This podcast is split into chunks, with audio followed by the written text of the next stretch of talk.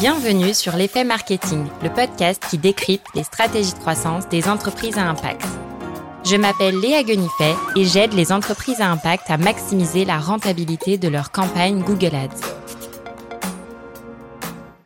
Dans chaque épisode, on analyse une action ou un canal marketing pour développer votre entreprise. Vous y trouverez des conseils concrets, un retour d'expérience avec une vision terrain et l'impact de ces actions pour répliquer la même stratégie pour votre entreprise. Pour ce 30e et dernier épisode de 2023, je suis ravie d'accueillir Aurélia Zambon. Aurélia, c'est une personne multicasquette avec un parcours riche en expériences. Du développement web, de l'UX, deux expériences entrepreneuriales, du growth et du product. Elle a bossé dans de super boîtes comme Popot, Chiloé et depuis quelques mois, elle a posé ses valises chez Tudigo. Et un domaine où Aurélia excelle, c'est la conversion. Comment faire en sorte que vos visiteurs deviennent des prospects puis des clients? Dans cet épisode, elle nous partage les prérequis pour améliorer sa conversion, sa méthode pour lancer des expérimentations, les tests à lancer en priorité et enfin les outils qu'elle utilise au quotidien. Vous allez voir, Aurélia est brillante et va vous permettre d'y voir beaucoup plus clair sur ce sujet nébuleux qu'est la conversion, qui est trop souvent délaissée par les marketeurs au profit de l'acquisition. Je vous laisse avec mon invité du jour. Évidemment, si tu parles de e-commerce, la conversion, c'est l'acte d'achat. Ça, c'est la définition la plus euh, communément acquise. En réalité, la conversion, ça peut être, euh, tu fais une landing page euh, avec du lead gen et tu veux capter des inscriptions pour euh, télécharger un livre blanc, euh, c'est de la conversion. Une inscription à une newsletter, c'est de la conversion. Si tu as un ça, c'est que ton objectif, c'est que les gens euh, commencent par utiliser ton free trial pendant un mois. L'inscription, c'est une première conversion et la transformation de ces utilisateurs en utilisateurs payants, c'est un autre événement de conversion. Donc ça peut vraiment être compris de de différentes façons. Ce qui est important pour moi dans la dans le fait qu'on ait remis un peu la conversion au centre de la discussion, c'est que en France notamment, parce que je pense que c'est moins le cas aux États-Unis depuis un petit moment et dans d'autres pays euh, anglo-saxons, on avait beaucoup le tendance à voir euh, le product ou la surtout la partie growth comme euh, comme l'acquisition. Donc c'était beaucoup de la ads, la ads, comment je fais pour faire venir plein de gens sur mon site, ce qui était la grosse question de tout le monde. Donc et ce qui pour moi est souvent une mauvaise question parce que finalement, un, tu te concentres sur des ce qu'on appelle des vanity metrics, c'est-à-dire combien j'ai de visiteurs qui n'a aucun intérêt la plupart du temps. Même si tu as un média et que tu n'as pas de conversion réelle, finalement, tu en as une. Ta conversion, c'est le temps de lecture de tes utilisateurs, qui peut être un de tes indicateurs. En tout cas, le nombre de personnes qui affichent ta page, si tu as un taux de rebond de 90% et qu'il reste 10 secondes, ça n'a aucun intérêt. Donc déjà, je pense que c'est recentré sur euh, des événements qui ont du sens par rapport à ton business, quel qu'il soit. Et la deuxième chose, c'est... Euh, on peut imaginer un, moi je pense souvent cette métaphore qui je crois, je crois pas qu'elle soit de moi, hein, j'ai dû la lire quelque part, qui est l'histoire d'un seau d'eau avec des trous. En fait, euh, pour mm. moi, l'acquisition, si t'as pas bossé euh, ta conversion et ton produit, c'est comme verser plus d'eau dans un seau qui a toujours autant de trous. Donc évidemment, il va rester un peu plus d'eau, mais tu vas aussi en perdre beaucoup. Alors que si tu travailles à boucher les trous de ton seau, au moment où tu vas en verser même moins, donc avec moins de dépenses, tu vas garder plus de monde aussi. Donc travailler ton produit, travailler ta conversion, c'est vraiment important pour euh, l'ensemble de ton business. Donc ça veut dire que selon toi, il vaut mieux travailler la conversion en amont de l'acquisition. Oui, oui et non, c'est-à-dire que les deux vont ensemble dans le sens où si tu as zéro personne sur ton site, évidemment, ça va être difficile de travailler la conversion. Il faut quand même que tu aies un minimum de trafic, donc il faut des sources d'acquisition. Euh, moi là, je parlais plutôt des, et on le voit beaucoup par exemple sur les boîtes qui font des premières levées, euh, vont mettre des gros tickets sur de l'acquisition. Hmm. Ça peut être une stratégie pour euh, pourquoi pas étouffer un peu la concurrence en ayant beaucoup de monde, mais si derrière tu convertis pas, ton business il tient juste à l'argent et au cash que tu peux euh, cramer tous les mois pour faire venir des gens sur ton site ou sur sur ton sur ton outil. Dans ce sens-là, je sais pas si ça se travaille avant. En tout cas, les deux se travaillent en parallèle. Je vais prendre un exemple. Euh, quand j'ai euh, repris euh, Popote Bébé, qui est une société pour laquelle j'ai travaillé pendant à peu près deux ans et demi, euh, avec la CEO, euh, qui est toujours la CEO aujourd'hui, qui s'appelle Tiffany Beguino. En fait, c'est un projet qui avait été lancé un ou deux mois avant avec une autre équipe en intrapreneuriat dans un plus grand groupe agroalimentaire. Donc Popote, ils font de l'alimentation infantile bio made in France pour la diversification alimentaire des bébés. Des produits de super bonne qualité. Et quand c'était un des un des premiers, voire le premier acteur à se lancer en full, euh, digital, donc un pur player. ce qui n'était pas forcément l'usage euh, en 2018-2019 sur euh, l'alimentation infantile, notamment parce que c'est lourd à transporter, c'est des gourdes à 1,40€, 2 euros et quelques, donc il faut quand même faire du volume. Et donc on était plutôt sur de la vente en magasin. Donc là, le modèle était nouveau par le produit et par le mode de distribution. Et quand on est arrivé, l'équipe précédente, ils avaient tout misé sur l'acquisition. Donc il y avait beaucoup de visiteurs, très peu de conversions, et en fait on avait un CAC, enfin un coût d'acquisition qui était tellement élevé que ça n'avait aucun sens. C'est-à-dire qu'on payait plus cher les gens que ce qu'ils venaient dépenser en panier moyen sur euh, le site. Il y avait aucune rétention.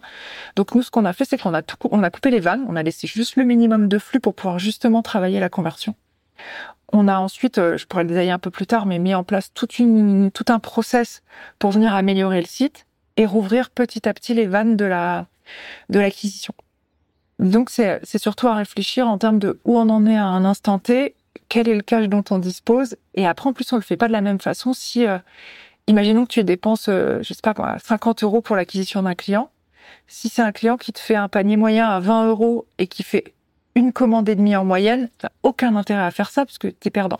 Si par contre tu dépenses cette somme-là, mais que euh, tu as un SaaS avec un panier moyen à 1000 euros et que les gens restent trois ans d'abonnement et qu'en plus ta marge elle est de 100 ou 150% sur ton produit, ton coût d'acquisition il est presque anecdotique. Donc c'est aussi à regarder en fonction de ton business. Carrément. Et puis justement, c'est en travaillant cette conversion sur ton site internet que ça va te permettre de mieux rentabiliser ton acquisition.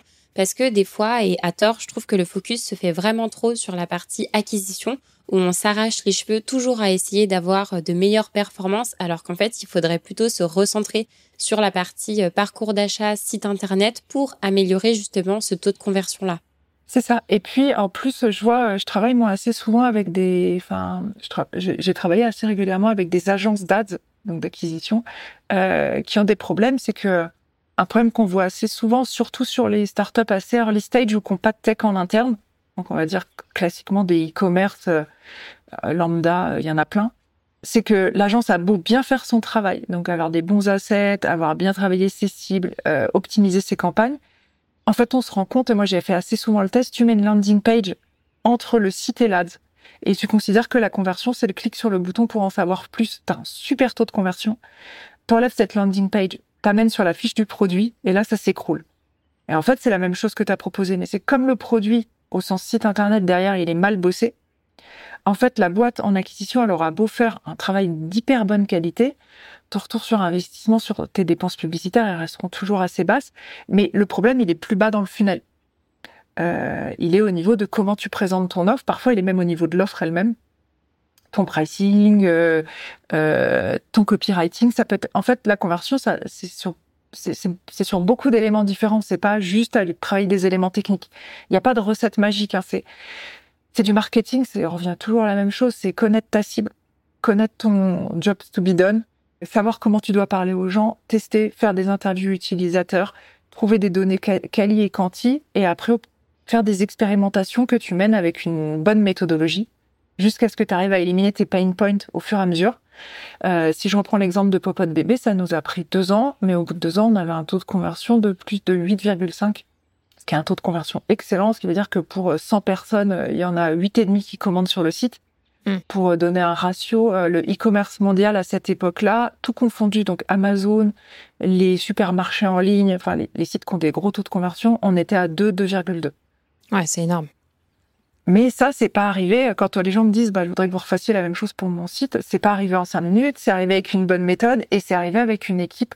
Donc là, CEO, mais le reste de l'équipe qu'on avait intégré, euh, tout le monde s'était mis en ordre de bataille sur le même objectif. Euh, et il y a eu un gros travail de contenu, un gros travail de de, de, de, de pricing. Il y a eu un gros travail jusqu'à toute notre chaîne de valeur, jusqu'à la livraison c'est pas un hack, enfin, c'est pour ça que le mot hacking, avec gros hacking, il me pose toujours un petit problème. Moi, c'est, c'est pas quelqu'un qui s'installe devant son ordi, qui fait deux, trois trucs magiques, et tout d'un coup, on passe à huit et demi. Ça, ça, ça, ça, existe pas. Après, on, a ce qu'on appelle des euh, low hanging fruits, c'est-à-dire que tu peux avoir des, d'ailleurs, on a toujours les mêmes dans les petites boutiques ou dans les SaaS qui démarrent. C'est que tout le monde fait les mêmes erreurs, donc tu as toujours les quatre, cinq points que tu peux améliorer très vite et qui te font un, un gros delta. Donc, et c'est souvent cela dont les gens vont parler sur LinkedIn. Euh, moi, j'en ai plusieurs dont j'ai déjà parlé. Hein.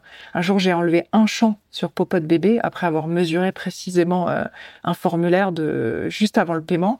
Et en enlevant un champ, on a fait mécaniquement 30% de commandes de plus tout le temps après. Ça, c'est le truc, tu le dis, les gens se disent parfait. Sauf que, voilà, c'est parce qu'il y avait 4-5 trucs qui étaient faciles à éliminer parce que c'était des grosses erreurs qu'on avait faites.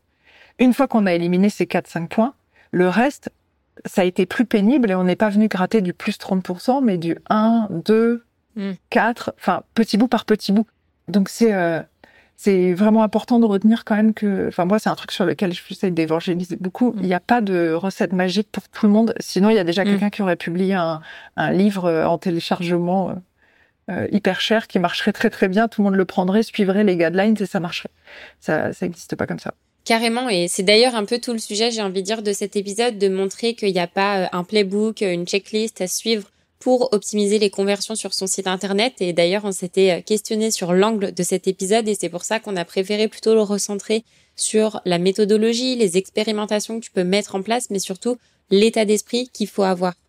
Ouais, et aussi parfois il y a des tests qui ne. Je, je prendre un petit exemple qui m'est arrivé récemment parce que c'est ça arrive de pas avoir de win euh, en tout cas pas de win marquant sur un projet. Mhm. Récemment, on m'a demandé justement d'optimiser une fiche produit sur un site.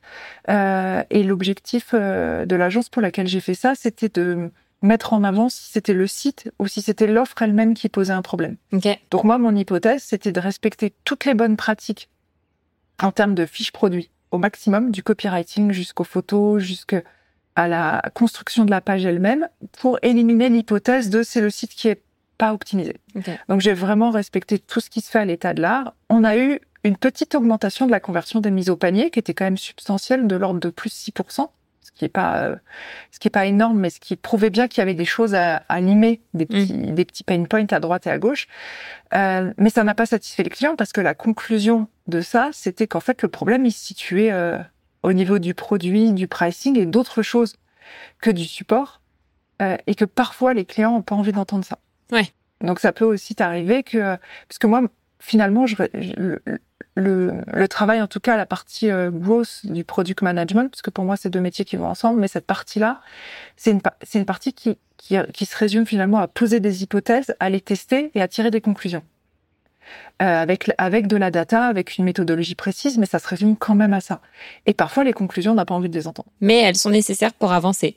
Bah, normalement, et c'est là où, où, je, je, remercie toujours beaucoup euh, certains clients avec qui j'ai travaillé, comme euh, comme Tiffen de, de Popote ou, ou Ferdinand de chez Chiloé, ou, ou, là actuellement l'équipe de chez Tudigo, et notamment le CEO Alexandre, c'est que c'est des gens qui sont prêts à entendre les conclusions et qui sont prêts à remettre des choses mm. centrales de les retravailler et de les remettre en perspective, voire de carrément modifier des choses importantes, parce que la, la conclusion d'un test qui a été fait correctement a prouvé que voilà et que ça c'est pour moi c'est un vrai état d'esprit entrepreneurial avec lequel j'apprécie travailler en fait. Carrément, euh, c'est super important de savoir se remettre en question euh, continuellement et c'est d'ailleurs euh, ce qui permet d'avancer. Et ça fait justement le lien avec ma question d'après qui allait être quels sont les prérequis selon toi euh, pour se lancer euh, dans un chantier euh, de conversion Donc du coup, ça, ça pourrait déjà être un premier élément. Est-ce que tu as d'autres choses en tête? Déjà, il faut être très conscient du stade de maturité de sa société, parce qu'on va pas utiliser les mêmes leviers ni les mêmes outils en termes simplement de coût des outils aussi, et également être conscient des ressources en interne. C'est-à-dire que si tu as une équipe très limitée, que tu pas de CTO, que ton dev, et c'est souvent le cas, c'est un freelance que tu payes une journée par semaine, tu vas pas avoir la même approche que si tu as une boîte où tu as trois devs en interne, un CTO, euh, un rédacteur euh, copywriter, une chargée de com, enfin clairement. Voilà. Donc déjà, il faut être très conscient de ça parce qu'il y a des solutions pour toutes les situations, mais si tu te plantes de solutions, tu vas avoir l'impression que ça ne marche pas pour toi, alors qu'en fait, tu auras peut-être pris une pelleteuse alors que tu avais euh, pas la capacité de la conduire et que euh, il aurait fallu commencer plus petit. Mm. Après, pour les boîtes en elles-mêmes, les prérequis, je dirais que c'est avoir un minimum de trafic. Après, il y a deux prérequis qui sont des prérequis euh, euh market classiques, hein, qui sont euh, connaître tes cibles. Donc les fameux personas, tes target audience.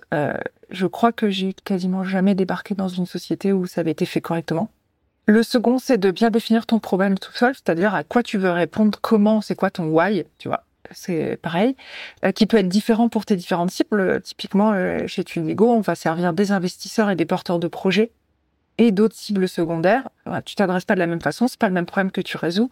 Et du coup, à chaque fois que tu vas penser à ton optimisation, c'est ok, c'est l'optimisation mais de ta conversion, mais de quel événement, euh, pour quelle cible, et dans l'objectif de faire bouger quel KPI. Est-ce que tu veux faire bouger la conversion? Est-ce que tu veux faire bouger la rétention, qui est une autre forme de conversion, mais qui est le repeat Donc déjà, il faut être très clair sur euh, ce que tu veux faire, pourquoi, comment, pour qui.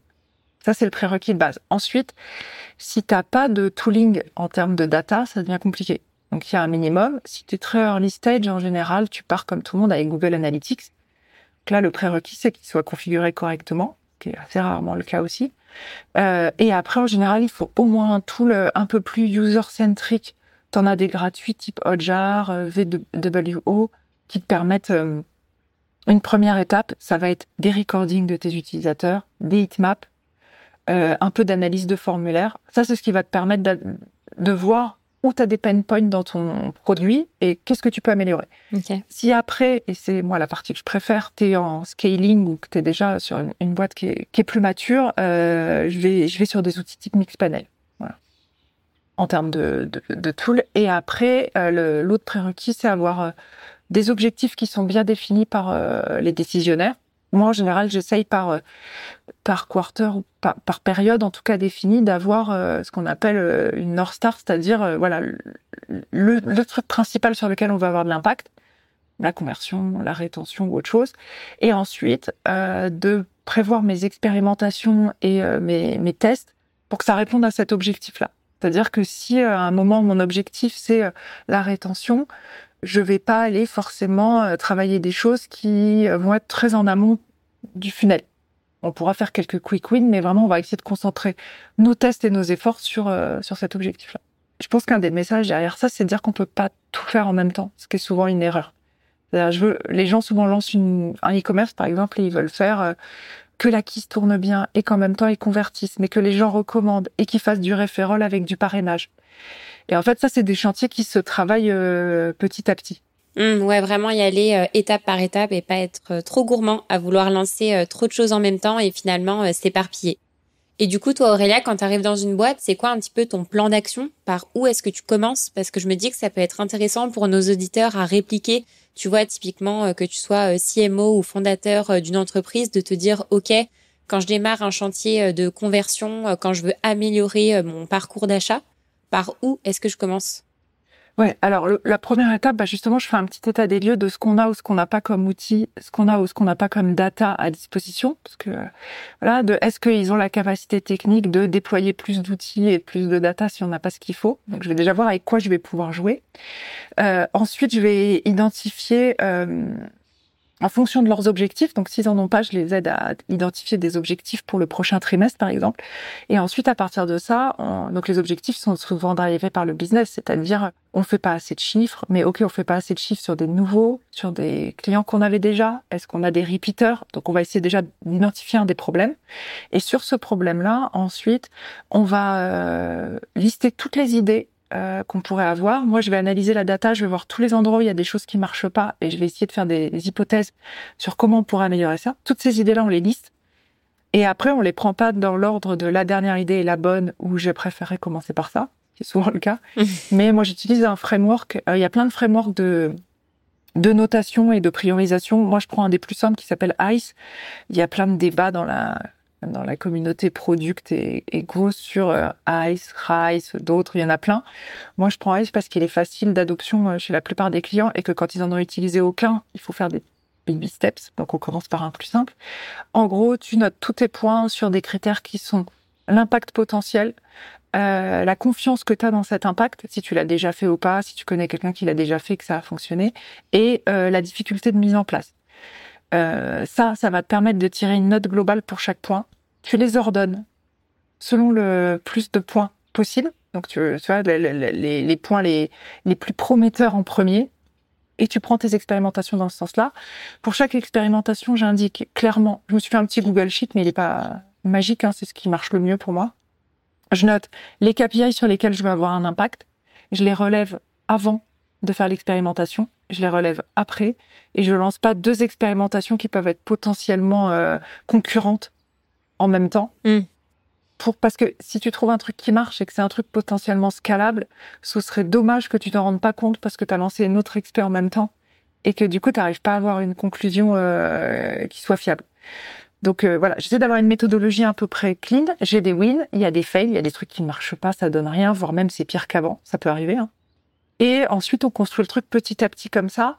Et j'essaie d'aider les clients à se mettre euh, beaucoup dans cette méthode aussi parce que c'est une méthode qui est applicable si tu fais du social media, si tu fais de la com. Ouais, et puis cette méthode, elle te permet d'avancer de manière euh, très structurée, étape par étape, et aussi finalement de prendre moins de risques. Tu vois, ça me fait penser, euh, petite anecdote, j'ai un client e-commerce euh, qui fait environ 10 millions de CA et qui me disait, je veux refondre mon site internet, et je lui ai dit, OK, est-ce qu'on n'a pas meilleur temps de faire évoluer le site petit à petit de tester des expérimentations et de voir ce que ça donne? Parce qu'aujourd'hui, on a tellement optimisé le site qu'on a un super taux de conversion.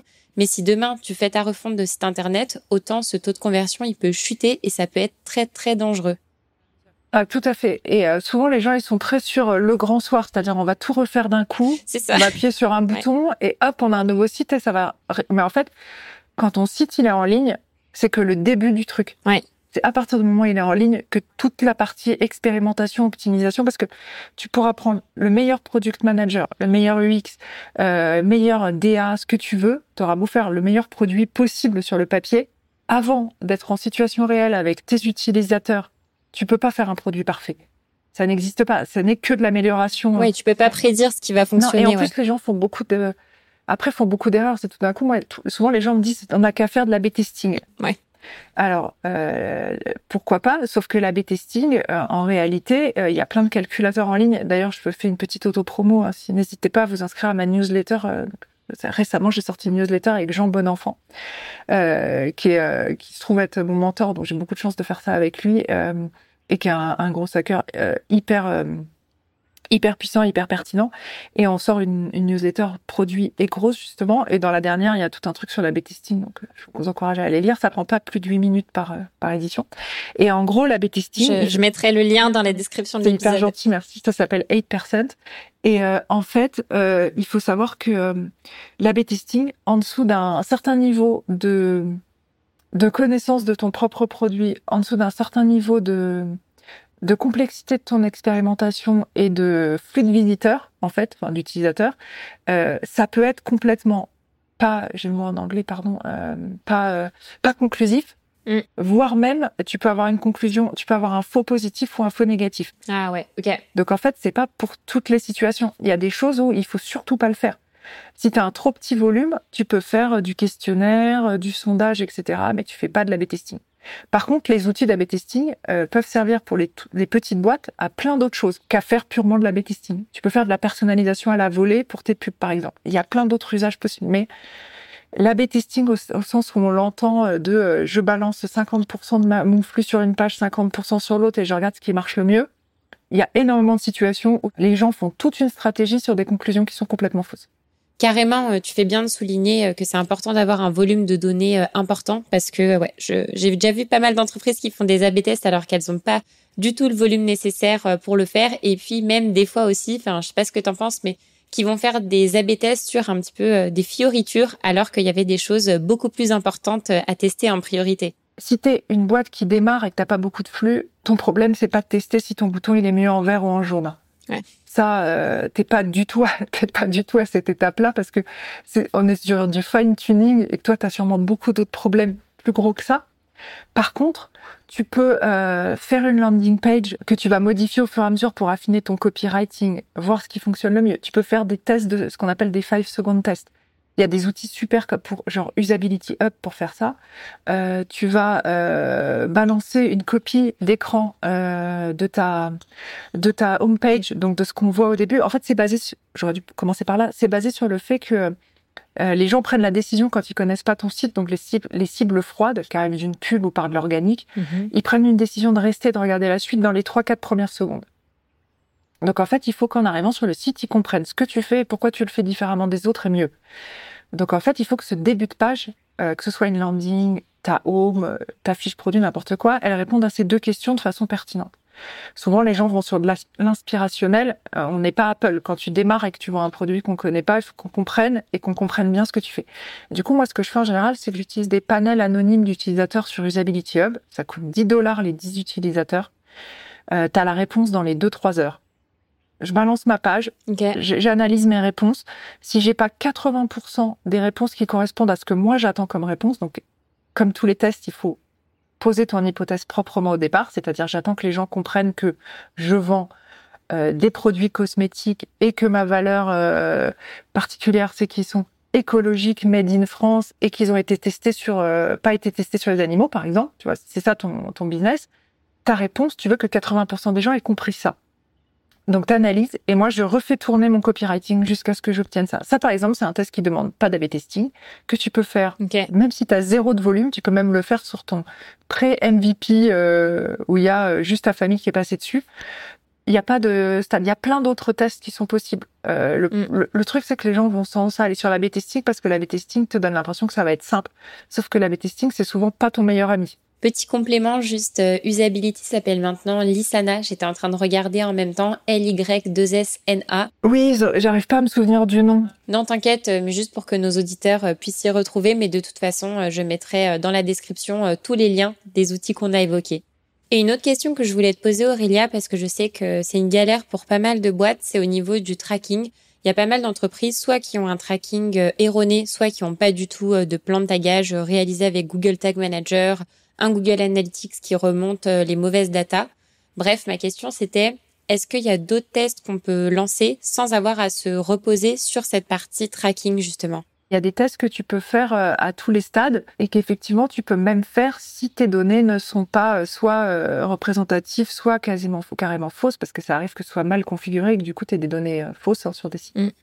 Ça, c'est du coup ça te permet de relever ce qu'on appelle de la donnée quali, au même titre que des questionnaires, euh, des sondages. Euh, euh, il y a plein d'autres façons de relever aussi de la donnée, des interviews de tes utilisateurs potentiels. Il y a d'autres façons de relever de la data que de faire des tests industrialisés ou automatisés en ligne qui sont déjà adaptés à des, des boîtes sur lesquelles tu as la capacité de les lancer, de les analyser correctement mm. et assez de volume pour que ce soit parlant. Quoi. Ok, très clair. Ce qui, au final, paraît assez logique quand t'as pas euh, le volume de données ou du moins que la donnée que tu as à ta disposition te permet pas de prendre des décisions, soit parce que euh, le volume est insuffisant, soit parce que elle est erronée, euh, parce qu'il y a eu un problème de paramétrage dans le tracking ou autre. C'est toujours intéressant de se tourner vers la donnée quali et du coup, là, c'est le meilleur moyen d'être sûr des réponses que tu vas avoir. Et puis, même de manière générale, c'est toujours intéressant de mixer les deux. Et est-ce que tu as d'autres éléments en tête qu'on peut améliorer euh, sur son site internet, euh, qu'on soit en B2B, B2C J'ai envie de dire un petit peu euh, les trucs qui reviennent le plus souvent et qu'on sous-estime. Il y a par exemple des choses que les gens vont jamais chercher mais qui sont hyper importantes. C'est le la les perfs de ton site. Donc, ça a l'air vraiment boring comme sujet, mais en mm. réalité, c'est ce qui a le plus gros impact sur ton taux de conversion, sur sur ton taux de rebond, pardon, et le taux de rebond a un impact évident euh, mécanique sur le taux de conversion. Ouais. Clairement, ça, je pense que c'est vraiment sous-estimé par pas mal de boîtes, alors que finalement, si tu te mets à la place des utilisateurs, bah nous, dans notre usage, t'es sur ton téléphone, ta page, elle charge pas, au bout de deux secondes, tu t'en vas, quoi. Mais c'est moi j'ai des gens qui me disent je comprends pas, j'ai un taux de rebond de 80% et tu testes la page et elle a un, un, un, temps de render donc au moment où tu commences à pouvoir interagir avec à 5 secondes. Ah ouais. Qui va attendre 5 secondes. Mais c'est, il y en a beaucoup. Hein. Et, en fait, euh, ça, c'est un critère qui est hyper important. Tu as des outils type GTmetrix qui permettent de le tester et qui permettent surtout d'identifier les éléments qui sont bloquants. Est-ce que c'est des visuels Est-ce que c'est des JS que tu as chargés? Est-ce que c'est euh, des images? Bon, gros spoiler, hein, généralement, c'est un de ces trois points-là en premier. Donc déjà, faut lycée, c'est ce qui arrive à tout le monde. Hein. faut commencer par ça et après, on rentre dans des trucs genre la taille de ton DOM, de ton code et tout. Mais en général, euh, les quick wins, c'est euh, tu as toujours une grosse vidéo, une grosse image ou... Ou des JS qui sont chargés, c'est-à-dire que les gens vont charger tous les outils que les potes leur ont conseillé d'utiliser sur leur site, les utilisent pas vraiment, mais laissent les JS dans le code. Et euh, donc à chaque fois, tu as le pixel qui charge, Hotjar, euh, Mouseflow, enfin tu as toute une liste de 10 trucs qui se chargent avant que le mec ait vu le contenu. Donc ça déjà en plus tu peux décaler le loading. Enfin bon, il y a des choses à faire. Mais euh, ça, c'est par exemple un truc personne fait et qui est hyper important. Ensuite, il y a euh, les gens qui produisent énormément de contenu de blog, ce qui est super. Donc des articles SEO. Donc ils ont plein de visites, donc ils sont hyper contents avec la vanity métrique de euh, nombre de visiteurs sur leur page d'articles. Ouais. Ils sont même plutôt contents avec une métrique qui est plus intéressante, qui est le taux de lecture de leurs articles. Mais ils oublient de mettre des éléments dans cette page qui permet de mettre en avant leur offre et de retourner intelligemment leurs produits. Par ça, j'entends pas juste un bloc à droite qui dit euh, on vend euh, tel truc mais d'avoir une approche euh, voilà, où ton content vient servir aussi ton objectif de conversion. L'épisode touche bientôt à sa fin, mais avant ça, je vous propose de faire un récap de cet épisode. Voici les trois choses à retenir. Soyez méthodique dans vos expérimentations. Fixez-vous des objectifs, listez les tests que vous pouvez lancer et priorisez-les. Utilisez des outils d'analyse. Google Analytics, Lisana, Hotjar, VWO, une alternative à Google Optimize. Il en existe plein et je vous mets tous les liens dans la description de l'épisode.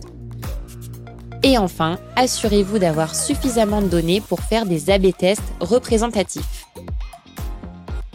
Trop cool. Et eh ben écoute, merci beaucoup Aurélia pour euh, tout ce que tu nous as partagé. Merci à toi. C'était trop cool d'enregistrer euh, cet épisode euh, avec toi. Et pour finir, est-ce que tu pourrais nous dire où nos auditeurs peuvent te contacter ou te retrouver s'ils ont envie euh, de te suivre ou euh, d'échanger avec toi? Alors le plus simple, ça va être euh, sur LinkedIn. Et, et sinon, de nous suivre, ce serait de s'inscrire à la newsletter dont je parlais tout à l'heure, 8%. Euh, je crois que tu vas mettre le lien, donc ce sera parfait. Tout à fait. dans laquelle on donne des conseils avec Jean toutes les semaines sur les bonnes pratiques et les trucs intéressants à suivre en, en growth et en product.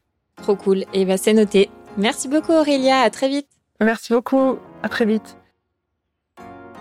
Merci d'avoir écouté cet épisode. Partagez-le à un marketeur ou à un fondateur à qui ça pourrait être utile. C'est ce qui m'aide le plus à faire connaître le podcast pour convaincre de nouveaux invités de nous partager les coulisses de leur stratégie marketing. Et pour aller plus loin, téléchargez la bibliothèque de ressources co-construite avec mes invités pour développer votre croissance rendez-vous sur l'effetmarketing.fr dans l'onglet ressources ou tout simplement dans la description de l'épisode. Merci pour votre soutien et je vous dis à très vite. Ciao ciao